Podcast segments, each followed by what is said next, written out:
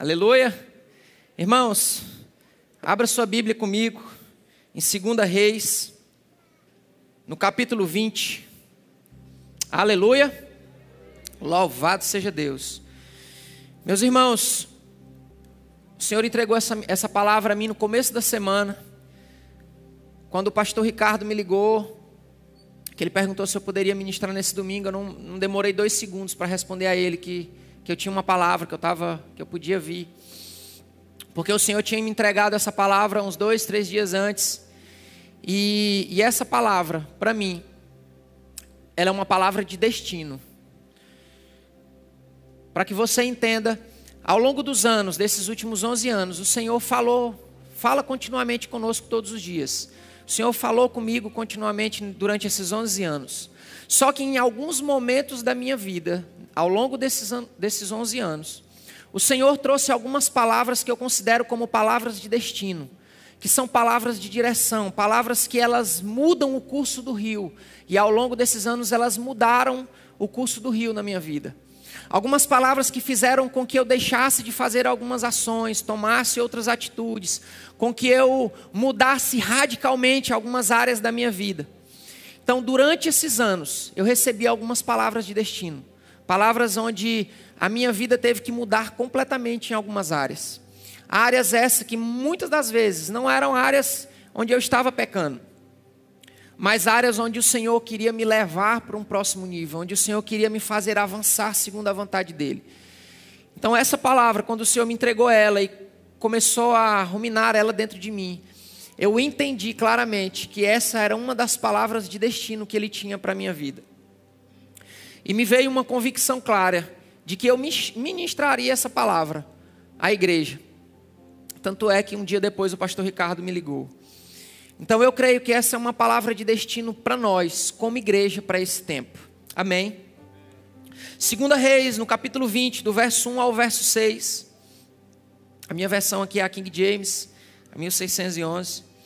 Diz: Naqueles dias, Ezequias ficou enfermo de morte e o profeta Isaías, o filho de Amós, veio até ele e lhe disse: Assim diz o Senhor: Põe a tua casa em ordem, porque morrerás e não viverás. Então ele virou a sua face para a parede e orou ao Senhor, dizendo: Eu te suplico, Senhor, lembra-te agora de como eu tenho caminhado diante de ti, em verdade e com o coração perfeito, e tenho feito aquilo que é bom à tua vista.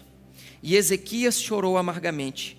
E sucedeu que antes, de Isa... antes que Isaías tivesse saído, estivesse no meio do pátio do salão, veio a palavra do Senhor a ele, dizendo: Volte novamente e conta a Ezequias, o capitão do meu povo. Assim diz o Senhor, o Deus de Davi, o teu pai: Ouvi a tua oração e tenho visto as tuas lágrimas. Eis que te curarei, e no terceiro dia tu subirás para a casa do Senhor, e eu acrescentarei aos teus dias quinze anos, e livrarei a ti e esta cidade da mão do rei da Assíria, e eu defenderei essa cidade por causa de mim mesmo e por causa do meu servo Davi. Aleluias. Irmãos, para que você possa entender primeiro aquilo que o Senhor colocou no meu coração, você precisa entender a, o quão específico Deus está sendo com Ezequias nesse texto. Ao dar essa ordem, Ezequias coloca a tua casa em ordem. Em primeiro momento, quando nós lemos essa palavra, pela naturalidade da nossa, do nosso meio cristão, gospel, a gente pode entender que Deus está falando da vida espiritual de Ezequias, para que ele colocasse a sua vida espiritual em ordem, porque ele morreria. Mas não é esse o caso aqui e a Bíblia nos mostra isso. Ezequias foi um grande homem de Deus. Ezequias foi um homem de fé, como poucos reis existiram em Judá. Isso está escrito em 1 Reis capítulo 18, verso 4 e verso 5. Você vai ver Deus afirmando que o rei Ezequias era um homem que confiava completamente no Senhor.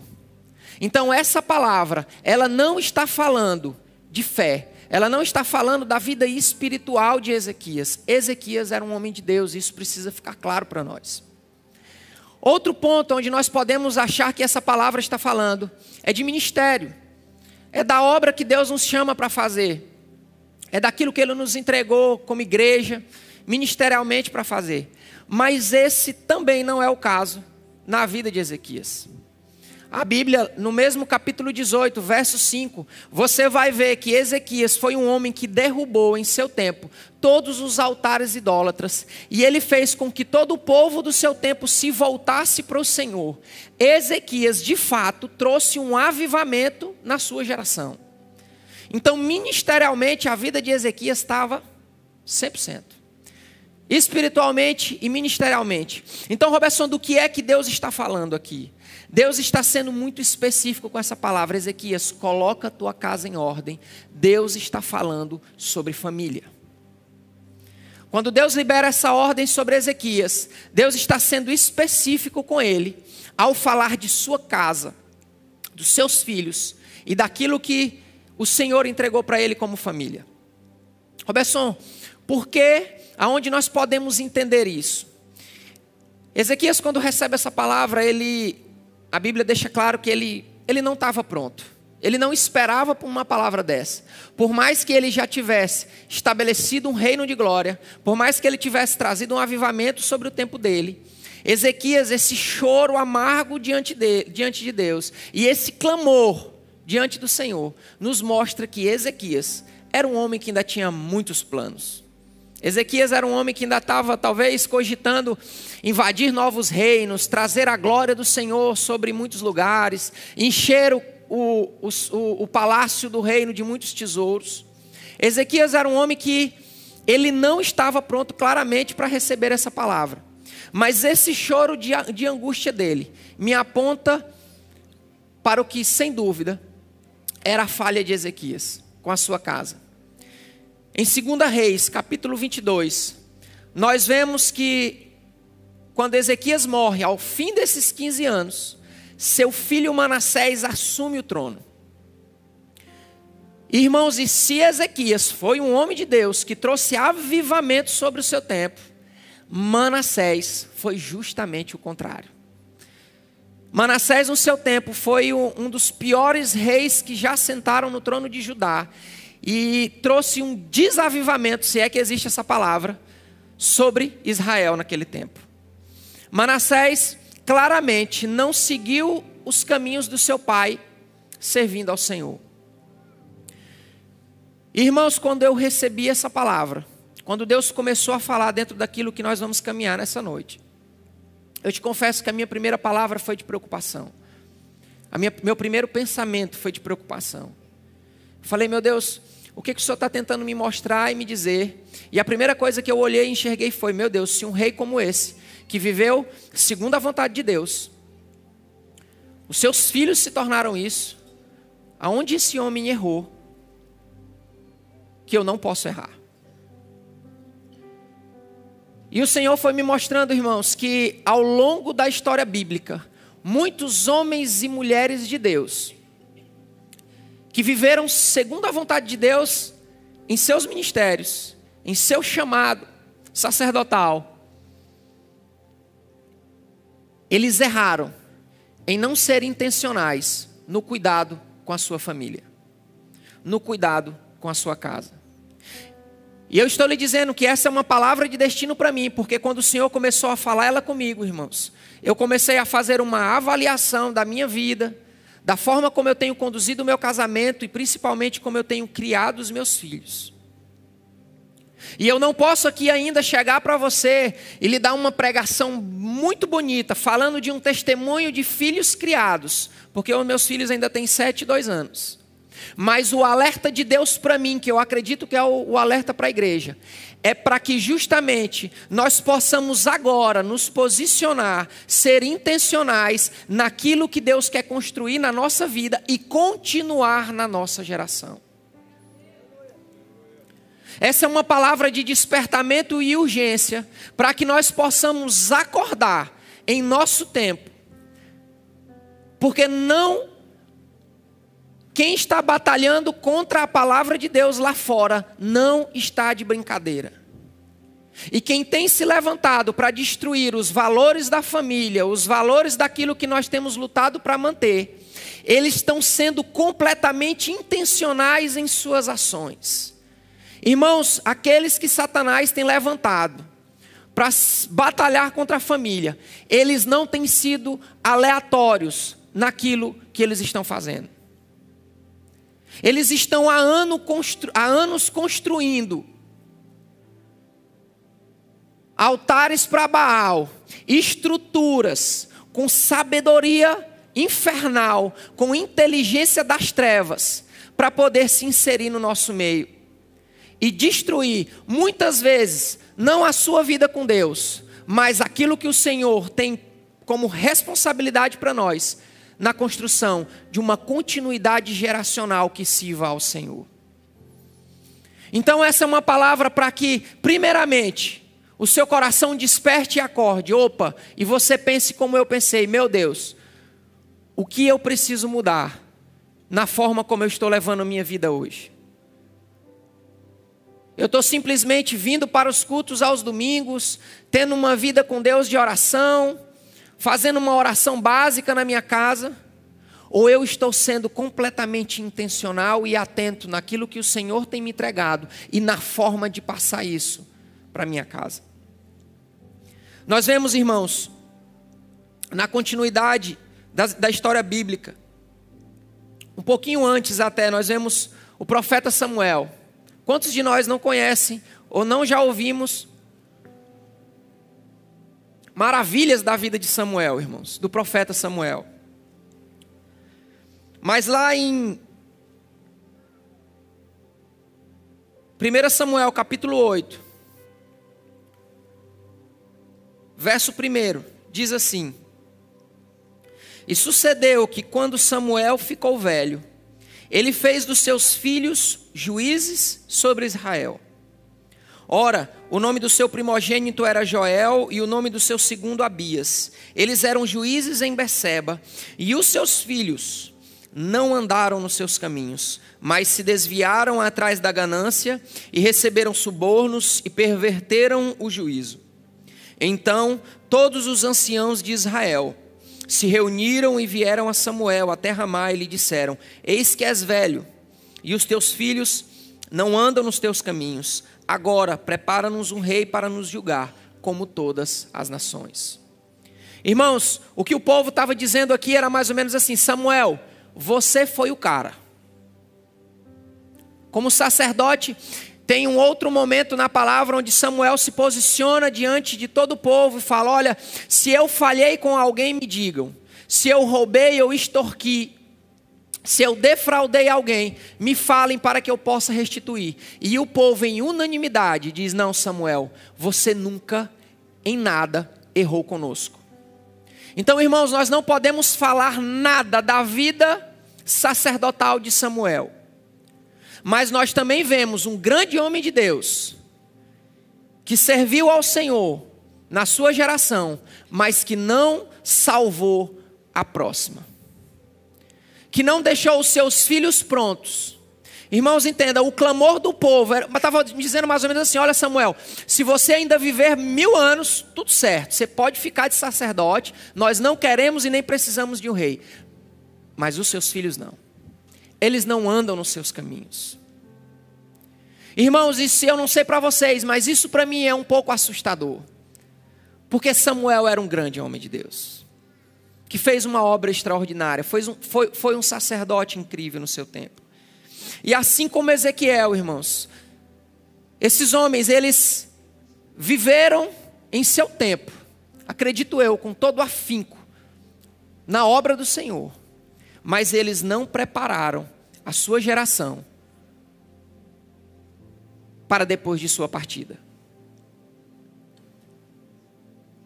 E uma das coisas que nós precisamos despertar nesse tempo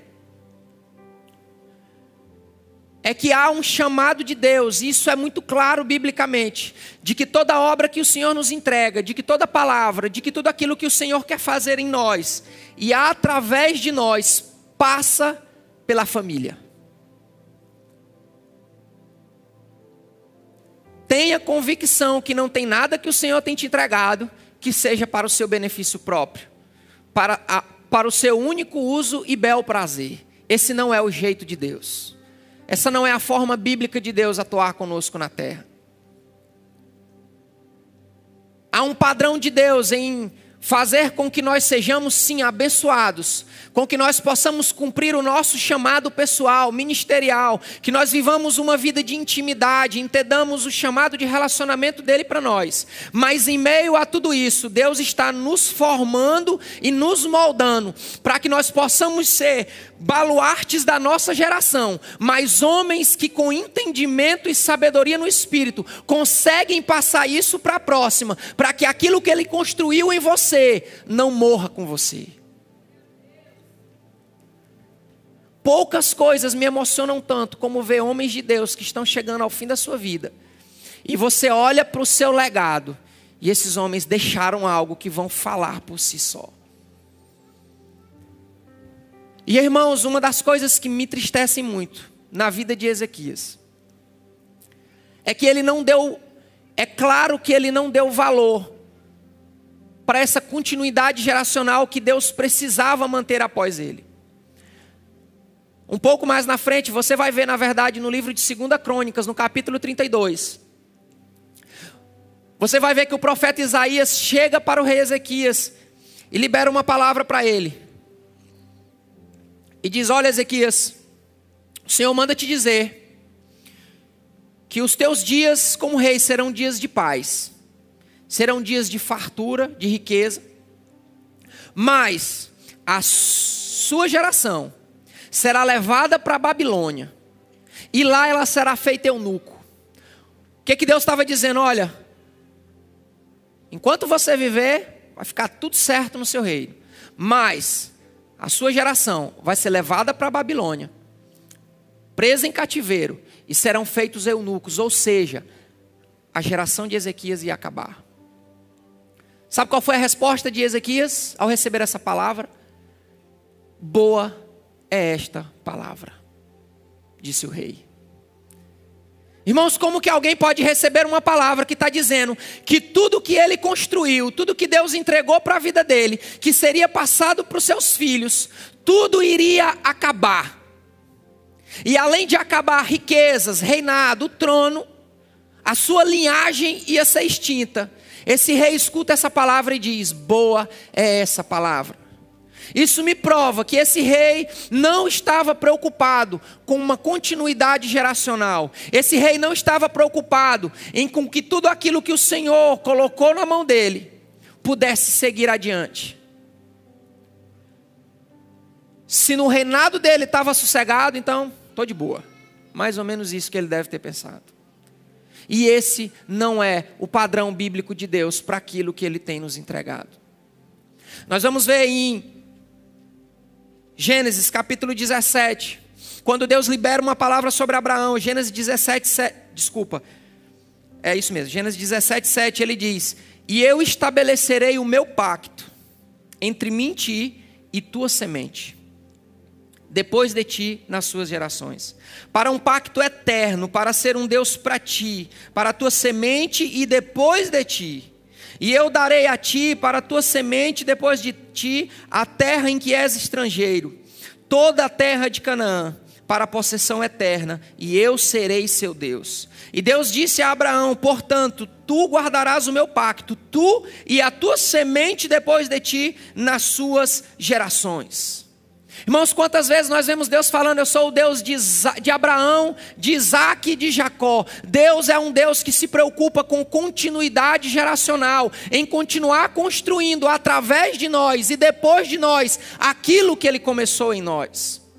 Você vai ver em Gênesis capítulo 18, verso 19, ele dizendo sobre Abraão, falando, porque eu o conheço que ele ordenará a seus filhos e sua casa depois dele, e eles guardarão o caminho do Senhor para fazer justiça e juízo, para que o Senhor possa trazer sobre Abraão aquilo que dele tem falado. Aqui é Deus dizendo sobre Abraão, falando: Eu sei que Abraão vai ordenar os filhos dele depois dele. Ou seja, Deus estava dizendo: Não, Abraão entendeu. Abraão vai ser intencional naquilo que eu tenho entregado para ele, em passar para a próxima geração dele.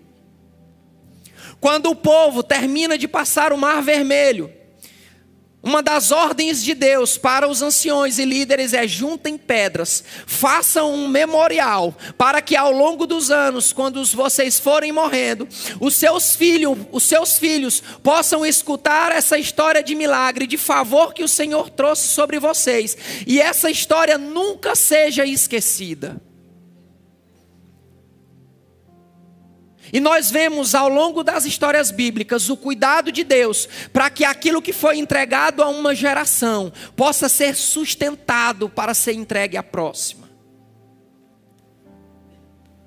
Um dos homens que entendeu isso foi Paulo.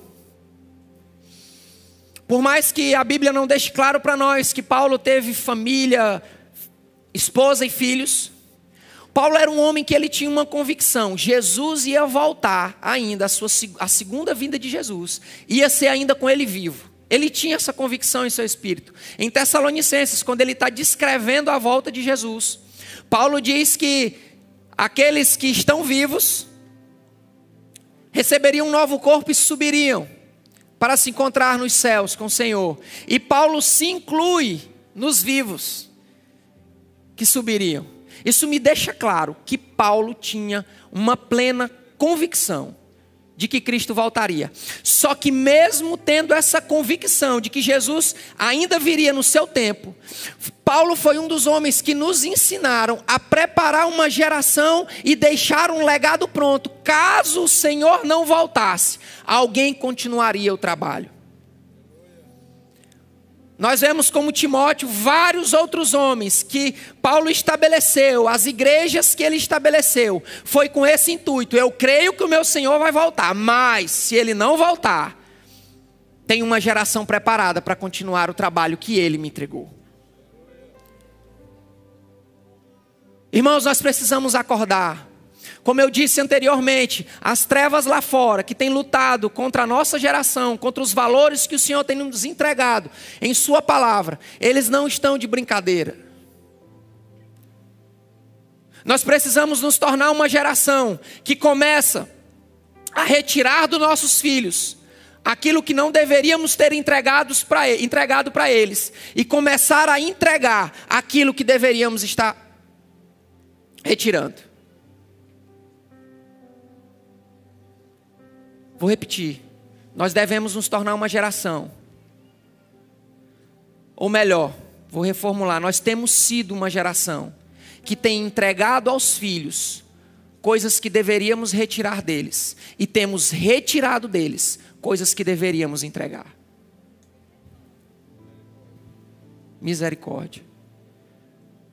E nós precisamos mudar esse quadro, nós, como igreja do Senhor, como povo de Deus, e eu não estou falando lá fora, eu estou falando sobre nós.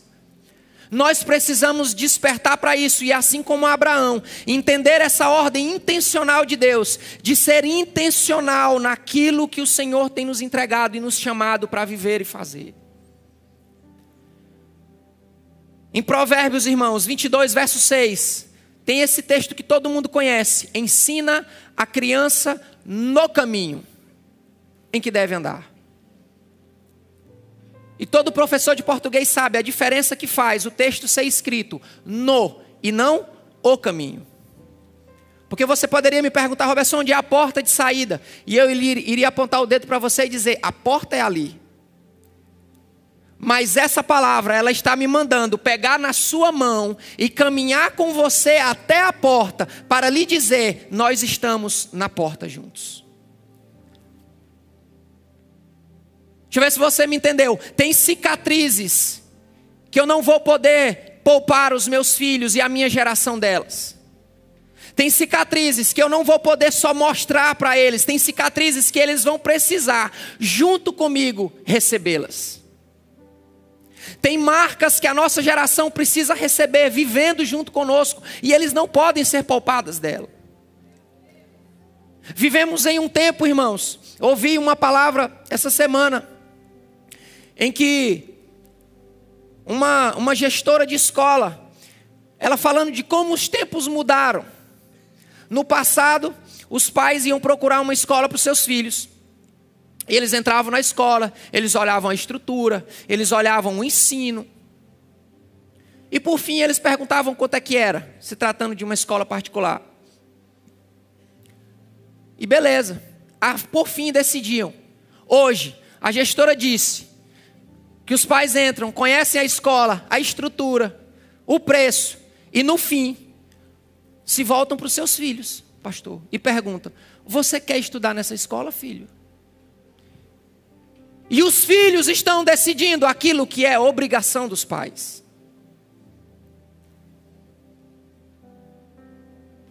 Esse é um, irmãos. É um dos pontos onde eu sei que nós temos errado muito. Nós temos sido uma geração que não aceita nãos. Uma geração que não aceita nãos e que não gosta de dizer nãos.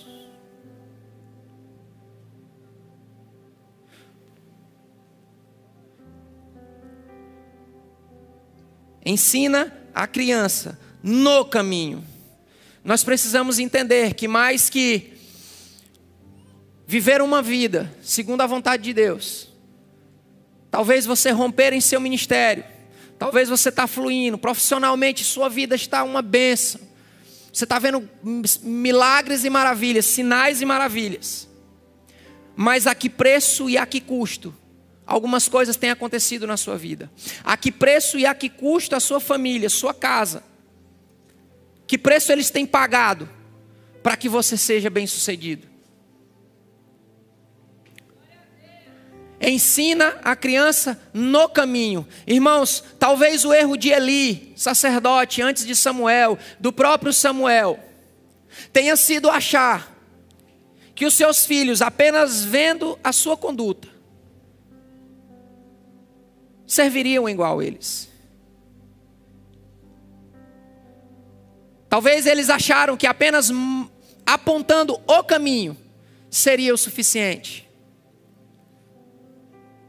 Mas a história e a Bíblia está nos ensinando que nós precisamos trilhar esse caminho com responsabilidade, com intencionalidade em nosso coração, entendendo a grandeza dessa obra que o Senhor nos entregou e a responsabilidade que temos de trazer em nossa vida uma continuidade geracional daquilo que o Senhor tem feito conosco.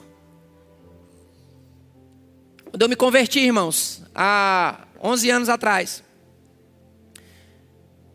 eu comecei a buscar muito o Senhor. Me veio um fogo e uma fome de Deus naquele tempo, assim, sobrenaturais. Eu comecei a buscar o Senhor muito, muito, muito. Meus primeiros anos, quando eu me converti, eu li a Bíblia em 42 dias. Inteira. Muita intensidade, muita oração. E eu comecei a conhecer alguns homens de Deus naquele tempo. Comecei a ter algumas referências de homens de Deus que eu ouvia. Os nossos próprios pastores. E eu comecei a enxergar uma coisa muito parecida nas histórias de todos. A maioria deles, ou 100% deles, eles tinham tido alguém que tinha preparado o caminho antes para eles. Ou seus pais, ou, sua, ou seu pai, ou sua mãe, ou seus avós, ou seus bisavós, tinham anteriormente preparado um caminho para que eles pudessem trilhar. E eu os confesso que quando me veio esse entendimento, eu tive uma das minhas primeiras crises espirituais com o Senhor. Porque eu deixei Satanás, Satanás soltou uma mentira que eu acreditei nela por um pequeno tempo. Onde ele me disse: É, se a regra é essa, você não vai poder ser um grande homem de Deus. Porque não tinha havido uma primeira linhagem geracional de serviço ao Senhor na minha casa, nem com os meus avós, nem com meus pais. Então, um dia, no meio dessa crise, o Senhor me fez conhecer um homem chamado Todd White. E quando eu conheci Todd White, foi uma das formas de Deus falar comigo e mudar o meu entendimento. Todd White é um homem que se converteu de uma maneira muito parecida com a minha. E talvez seja um dos homens que eu conheço que tem um testemunho pior do que o meu, antes de conhecer ao Senhor, de tudo que aprontou. Mas Todd White entregou sua vida para o Senhor. E Todd White, hoje, irmãos, se você depois você pesquisa ele, ouve a ministração dele, é um homem que tem feito maravilhas nos últimos 20 anos na terra. Um homem extremamente usado por Deus. E quando eu li a história dele, Todd White não teve um avô, um avó, um bisavô e um bisavó, ninguém que preparasse um caminho para ele, para ele se tornar o homem que hoje ele é diante do Senhor. Isso me trouxe um, uma alegria, conhecer esse homem, conhecer essa história. Deus falou comigo, mas eu entendi uma coisa, quando eu ouvi a história dele, que essa mentira saiu do meu coração. Eu entendi e fiz uma oração: Senhor, não houve na minha, mas a partir de mim, eu vou construir uma geração. Para que os meus filhos, os meus netos, os meus bisnetos, se o meu Senhor não voltar, possam, a partir de mim, continuar um legado geracional. E talvez você está aqui, você teve a bênção, esse benefício maravilhoso e extraordinário de ter alguém que começou a construir algo antes de você. Louvado seja Deus por isso. Mas se você não teve, o chamado de Deus para você provavelmente é o mesmo que ele fez a mim. Começa em você um legado geracional para sua família. E caso Jesus não volte, seus netos, seus bisnetos, seus tataranetos possam olhar para trás na história e saber quem foi o primeiro que começou. Irmãos, esse legado familiar tem que nos preocupar, tem que mexer conosco, a ponto de nós decidirmos não só apontarmos um caminho, mas trilharmos ele de mãos dadas com a nossa geração. A minha vida, a sua vida, Sei que a maioria de nós já ouviu isso, dizendo que nossa vida precisa ser uma Bíblia ambulante para as pessoas. Mas eu vou lhe dizer, nós precisamos ser uma Bíblia, mas uma Bíblia aberta e que proclama. Uma Bíblia que fala, uma Bíblia que a vida impõe. Nós precisamos, na verdade, ser um, um monte de Bíblia ali, ó. Você, sua esposa, seus filhos, amontoados um ao outro. Porque uma geração anunciará a outra geração. Irmãos, e sendo bom ou ruim, com bons feitos ou com maus feitos, uma geração anunciará a outra geração. O que nós temos vivido hoje. Algumas pessoas falam assim: meu Deus, o mundo hoje está tá perdido, está isso, está aquilo. Irmãos, não começou agora. É uma geração que vem anunciando outra geração e ainda não entrou ninguém ali no meio desse legado para interromper isso e trazer uma continuidade geracional de bênçãos. Eu vi a história de uma cantora, eu não vou citar nome, vai que essa vai que essa ministração bomba lá no YouTube, dá 10 milhões de visualização e ela me processa. Mas é, eu vi a história daquela cantora muito famosa, fanqueira, tem mais de 30 milhões aí de. Fica, né? Liga o radar que você sabe quem é. Irmãos, é aquela mulher. Eu lendo a história. Eu fiquei com uma compaixão no meu coração pela vida daquela mulher, porque eu pensei, meu Deus, essa mulher só está vivendo isso, porque ainda não houve uma intervenção divina no meio da sua geração que pudesse trazer ela para o Senhor. Irmãos, e nós precisamos desse olhar de compaixão para entender que o mundo está do jeito que, que está, porque muitos legados geracionais foram perdidos ao longo dos anos, valores familiares foram negociados ao longo dos anos. Tem muita história horrível lá fora que poderia ter sido diferente se algumas pessoas tivessem entendido a sua obrigação com a sua geração.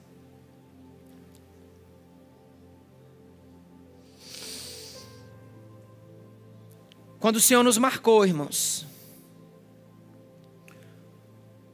no passado a circuncisão, ela era uma marca clara de serviço, de entrega ao Senhor.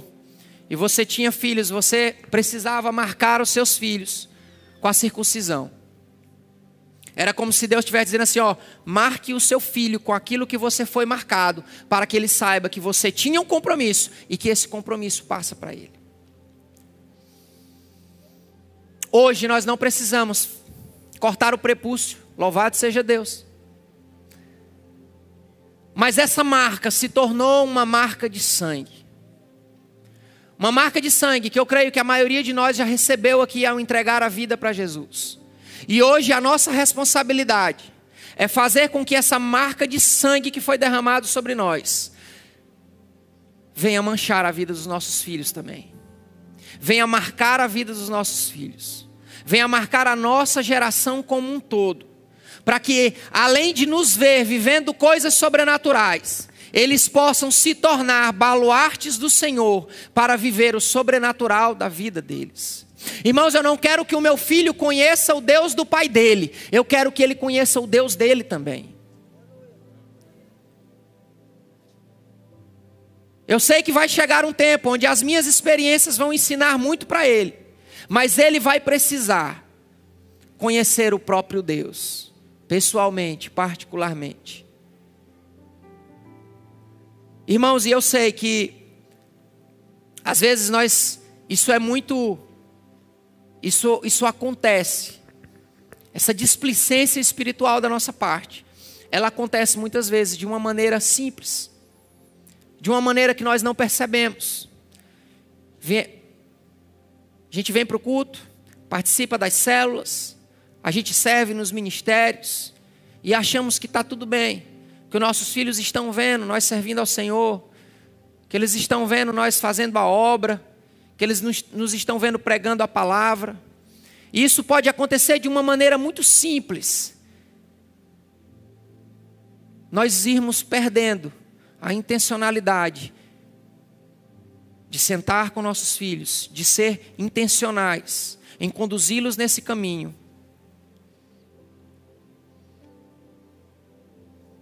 Há uns anos atrás, eu vi a história de um pastor, muito triste, seu filho tinha se desviado. E, e, ele, e ele foi bem honesto. Ele falou: Eu me dediquei muito ao ministério, mas muito pouco à minha família. Fernanda estava compartilhando umas histórias de, um, de uns missionários muito linda as histórias dos mártires, muitas histórias assim que, que nos apaixonam pelo Senhor. Mas nós fomos vendo alguns pontos de como esses homens também erraram com suas famílias, com seus filhos, em prol de uma realização. Irmãos, e eu falo de ministério aqui, mas por favor, não se limite a pensar, ah, eu não sou pastor, eu não, eu não tenho nenhuma. Não, eu não estou falando só disso. Eu estou falando de qualquer coisa que seja uma ambição de realização, que custe um valor familiar que pode lhe custar muito caro.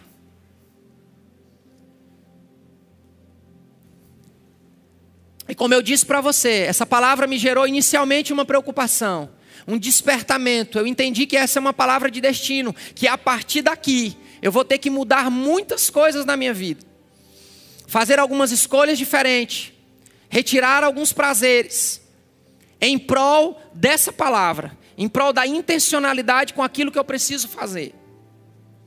E talvez você esteja me ouvindo e uma angústia possa ter vindo ao seu coração, porque você lembrou de alguns erros, você lembrou de alguns valores que você deixou passar, você lembrou de alguns de algum tempo perdido nessa área. Mas uma das coisas que o Senhor fez ao meu coração foi trazer alegria. Eu trouxe esses homens diante do Senhor, coloquei diante deles, falei: Senhor, olha o que o Senhor está me pedindo. Olha para esse rei Ezequias, olha para o que o capítulo 18, verso 4 e verso 5 está dizendo desse homem. A obra que esse homem realizou, como ele confiou em ti, como ele trouxe um avivamento sobre essa geração. Olha, Senhor, para Samuel, Senhor. Olha o sacerdote que esse homem foi, não tem o que falar desse homem. Como que esses homens conseguiram e eu, esses homens não conseguiram preparar a sua, gera, sua próxima geração. Esses homens não salvaram a sua próxima geração. Como que eu, magrelinho, bem do estreito, vou conseguir fazer isso, Senhor? E a palavra, louvado seja Deus pela sua palavra. Que ele falou comigo, Robertson, como está escrito. E realmente o texto começa assim: como está escrito. Mas aquele consolador, o Espírito Santo, que o Pai enviará em meu nome, esse vos ensinará todas as coisas e vos fará lembrar de tudo quanto vos tenho dito. Talvez há um cansaço sobre você, irmãos, uma angústia sobre você, pensando, meu Deus, é uma obra grande demais. Robertson, o que você está pregando é muito difícil. É verdade, é muito difícil. É uma obra, é um chamado muito maior do que nós. É realmente algo sobrenatural, algo para mim, humanamente impossível de realizar. Mas quando eu olho para essa palavra, ele vos ensinará todas as coisas e vos fará lembrar de tudo quanto vos tenho dito. Oh, povo de Deus, o rei Ezequias, Samuel, Davi, outros homens, eles não tiveram o privilégio que nós temos hoje. Naquele tempo, o Espírito Santo de Deus, ele vinha sobre os homens para a execução de uma obra específica. Hoje, o Espírito Santo, ele veio sobre nós e permaneceu em nós, fazendo morada.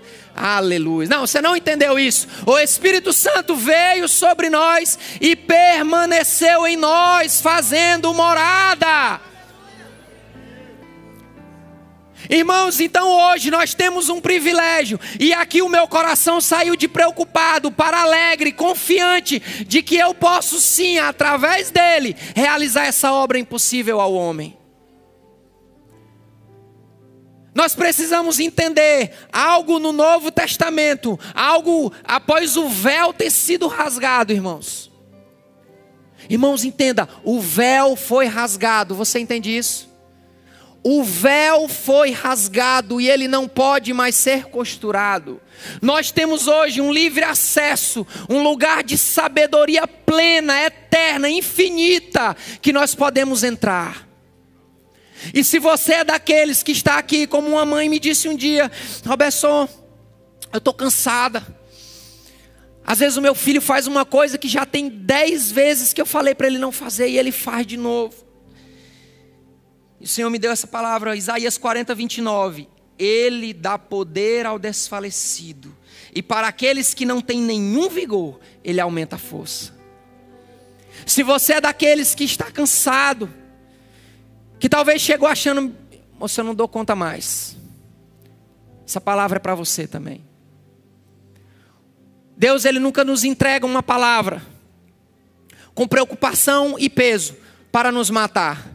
Ele sempre nos entrega uma palavra para despertamento, alinhamento, exortação. E juntamente com ela nos fazer entender que através dele e nele nós podemos realizar o impossível. Uma das palavras mais lindas, talvez, de toda a Bíblia Sagrada é Jesus dizendo: Vocês farão obras maiores. E é muito difícil para nós entender isso quando nós olhamos para a vida de Jesus, tudo que ele fez e realizou. Irmãos, mas para vocês terem uma ideia, hoje nós fazemos cultos aqui semanalmente para mais de duas mil pessoas. Irmãos, Jesus pregava, Pedro, na sua primeira pregação, pregou para mais gente do que, do que Jesus. Nós precisamos entender que fomos sim chamados para obras maiores não para glórias maiores, porque toda honra e toda glória é dele, mas para obras maiores. Nós somos capacitados. Irmãos, entenda uma coisa: tem coisas que se tornam simples, que se tornam fáceis de fazer, porque nós nascemos para realizar aquela obra. Entenda uma coisa: quando você assumir esse seu compromisso, quando você assumir a sua responsabilidade diante da sua geração, você vai perceber o Espírito Santo lhe dando direção, falando com você, lhe dando sabedoria e discernimento para realizar essa obra, porque você nasceu para realizá-la. Efésios, capítulo 1, verso 3 diz: Bendito seja o Pai de Deus e nosso Senhor Jesus Cristo, que nos abençoou com todas as bênçãos espirituais nas regiões celestiais em Cristo, porque Deus nos escolheu nele antes da fundação do mundo, para sermos santos e sem culpa diante da Sua presença. Em amor nos predestinou para sermos adotados como filhos por meio de Jesus Cristo, conforme o bom propósito da Sua vontade, para o louvor de Sua gloriosa graça, a qual nos deu gratuitamente no amado. Nós temos a redenção por meio de Seu sangue, o perdão dos pecados de acordo com as riquezas da graça de Deus, a qual Ele derramou sobre nós com toda a sabedoria e entendimento. Você pode dar um glória a Deus? Você pode olhar para você e dizer: sim, eu consigo. Yes, we can.